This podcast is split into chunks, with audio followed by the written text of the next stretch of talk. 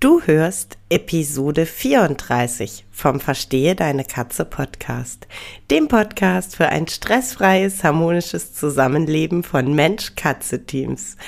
Heute geht es um Spielertypen.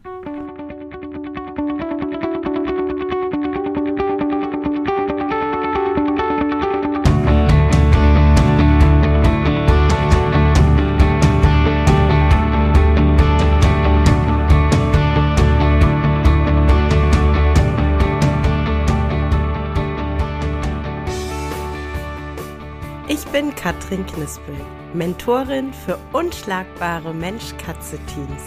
Ich begleite dich als Hüter zu einem entspannten Alltag mit deinen Katzen.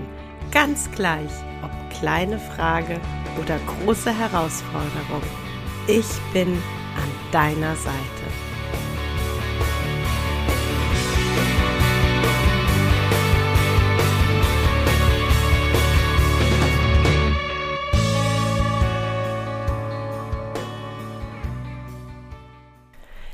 Hallo, schön, dass du da bist. Schön, dass du mir deine Aufmerksamkeit schenkst. Toll, dass wir diese Folge gemeinsam machen, um dich und deine Katzen zu einem unschlagbaren Mensch-Katze-Team zu machen. Ich habe mir heute das Thema Spielertypen rausgepickt aus ähm, ja quasi zwei Gründen. Der erste Grund ist, äh, sowohl in Anfragen bei Social Media als auch in äh, meinen Beratungen ist das Thema Spiel ganz häufig ein Thema und ganz häufig ein Thema, dem die Leichtigkeit und die Begeisterung ähm, leider abhanden kam, weil nämlich die Hüter ähm, ja sagen, ich würde ja gerne spielen, aber die Katze, die steigt nicht richtig drauf ein, die hat nicht so richtig Lust zu spielen oder ähm, wenn wir anfangen zu spielen, dann geht sie ganz schnell wieder. Also da ist mehr Frust als Lust. Ähm, und zwar auf Seiten von Katze und Hüter. Das darf ich dir schon mal so verraten. Und ähm, der zweite Grund, warum mir das Thema ja schon sehr am Herzen liegt, ist ähm, das Spiel das regelmäßige Spiel, das ähm, ja wirklich artgerechte Spiel und das Spiel, das ähm, den Bedürfnissen eurer Katzen ganz individuell entspricht. Das ist gerade in der Wohnungshaltung ein ganz essentieller Punkt. Also Spielsessions sind für eure Katzen ja Quality Time. Das ist eine ganz, ganz wertvolle äh, Zeit, die ihr gemeinsam mit euren Katzen verbringt. Und äh, das ist, äh, würde ich sagen, echtes Teamwork. Genau. Und ähm, warum ähm, es häufig zu Missverständnissen kommt, warum es häufig zu Frust auf beiden Seiten kommt, ähm, warum ganz viel Geld in Spielsachen investiert wird, die dann leider gar nicht so die Begeisterung auslösen, wie man sich's wünschen würde. Ähm, also ein ganz großer Punkt sind da die Spielertypen. Mit Spielertypen meine ich, dass nicht jede Katze auf die gleiche Art bespielt werden möchte dass ähm, nicht jede Katze die gleichen Vorlieben hat.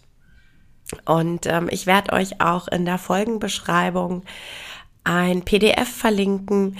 Ladet euch das gerne und ähm, ja, schaut, welcher Spielertyp ist eure Katze und mit welchem Spielzeug und mit welcher Art von Spiel kann ich meine Katzen wirklich glücklich machen.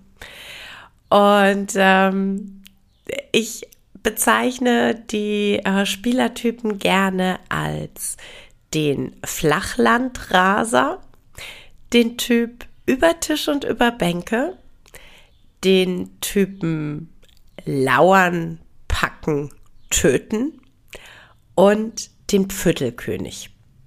Jetzt ist es so, dass unsere Katzen ganz oft, eigentlich würde ich sagen, überwiegend Mischformen sind. Aber man merkt dann schon, ne? also habe ich einen äh, Viertelkönig mit ähm, Lauern, Packen, Töten kombiniert. Mit dem spiele ich einfach ganz grundsätzlich ein bisschen anders als mit einem Flachlandraser Viertelkönig. Genau. Dann würde ich sagen, steige ich einfach voll ein, Kopf über ins Vergnügen sozusagen und erkläre dir, ähm, was so die Eigenschaften der unterschiedlichen Spielertypen sind. Da haben wir den Flachlandraser. Der liebt es total, wie der Name schon sagt, hinter irgendwelchen Dingen herzurasen.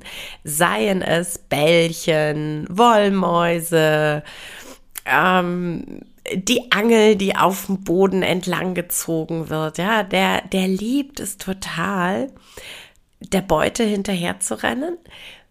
Worauf der gar nicht so wirklich steht, ist ähm, während dem äh, Beutejagen ähm, so auf Tische zu springen, über das Sofa zu rennen. Ja, der mag das alles lieber auf dem Boden. Deshalb der Flachlandraser. Der Typ über Tisch und über Bänke, der steht auch total drauf, hinter was herzujagen. Der findet es aber besonders geil, wenn er dabei dann eben auch ähm, auf Gegenstände hochspringen kann.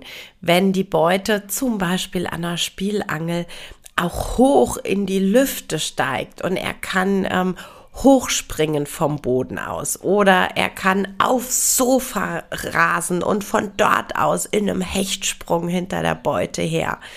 Ja, da ist der mega begeistert und äh, da bringst du den richtig auf Touren, deinen über Tisch und über Bänke.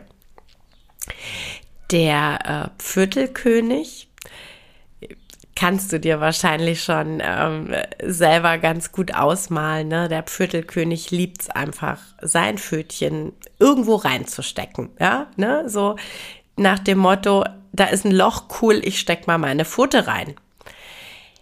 Das ähm, allererste, was uns immer in den Sinn kommt, wenn wir an Viertelkönige denken, sind natürlich Fummelbretter.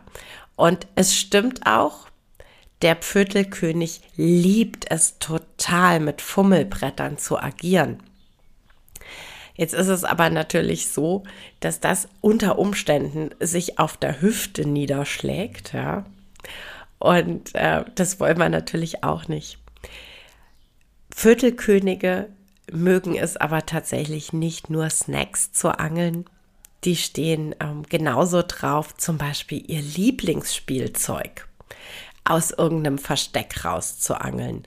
Also da darfst du auch total gerne kreativ werden, ne? Darfst, äh, keine Ahnung, wenn, wenn irgendwie so ein Fellmäuschen total beliebt ist, das darfst du hinter irgendeiner Ecke verstecken. Ähm, ja, zwischen, zwischen Schrank und Wand oder unterm Sofa. Und ähm, die haben da einfach auch daran riesig Spaß. Ne? Also dieses einfach mit den Pfötchen etwas zu erarbeiten.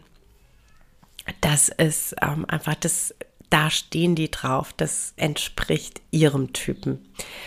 Und den ähm, Lauern, Packen, Töten Typ, das ist tatsächlich die Art von Spiel, die ähm, ja am, am allerstärksten ähm, dem, dem natürlichen Verhalten entspricht, wenn es um Beutefang geht. Ne?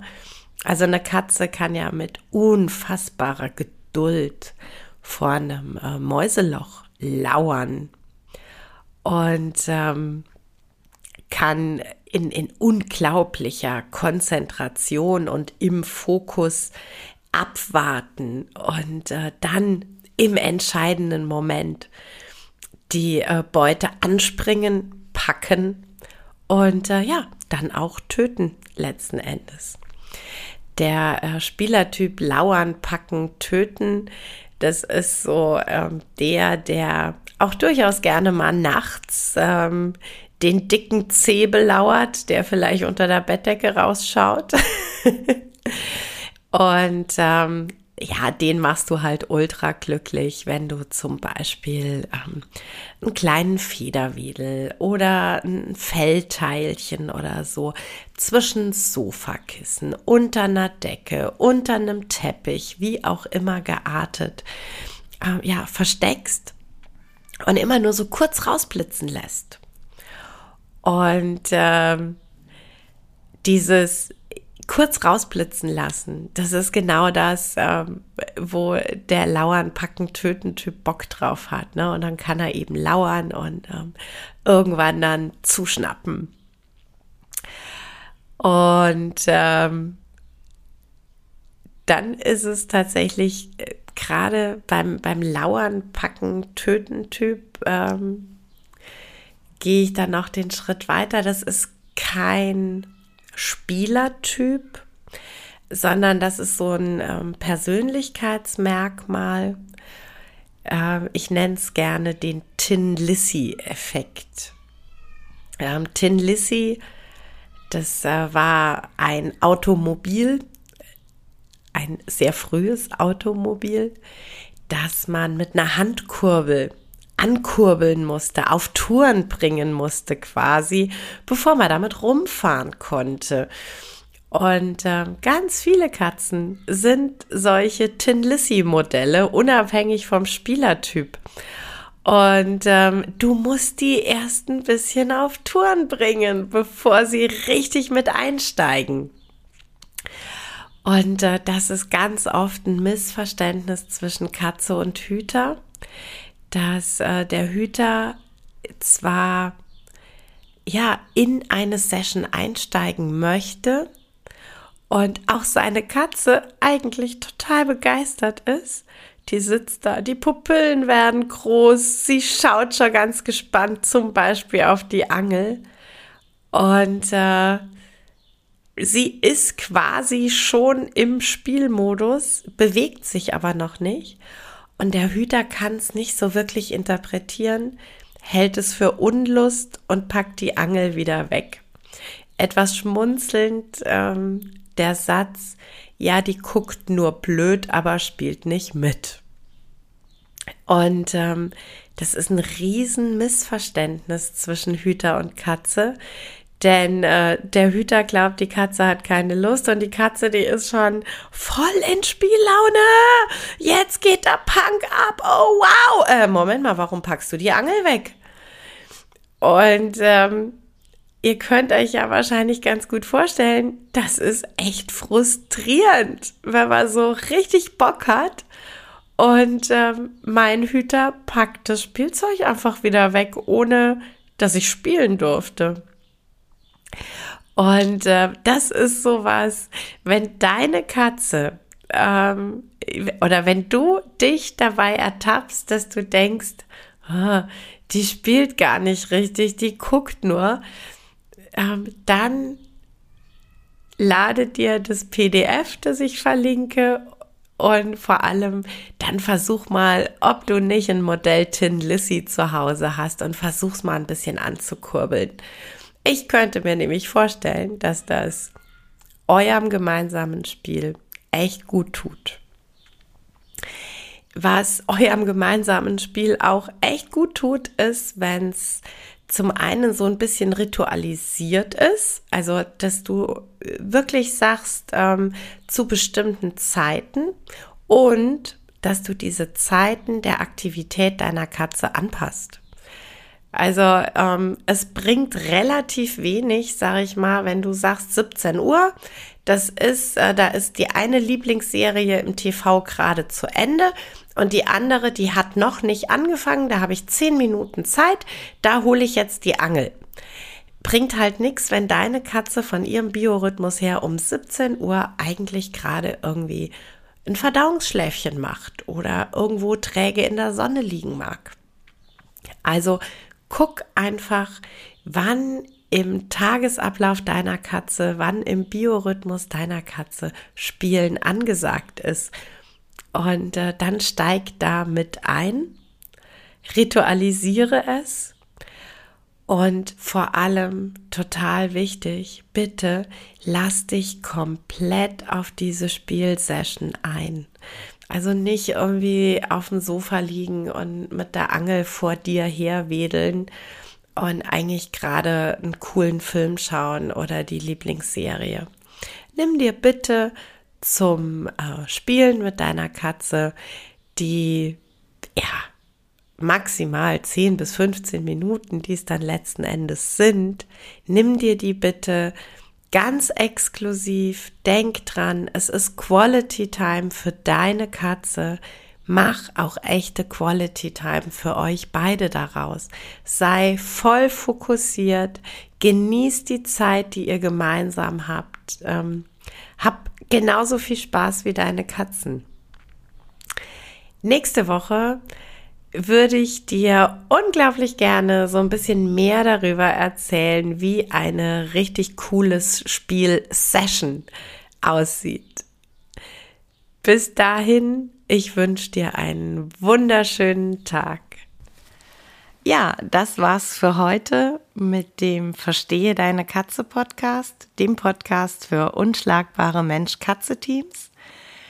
Ich freue mich, wenn du den Podcast mit anderen Cat People teilst, wenn du äh, mir eine Bewertung dalässt oder einen Screenshot machst und bei Social Media teilst, mich und andere Cat People text.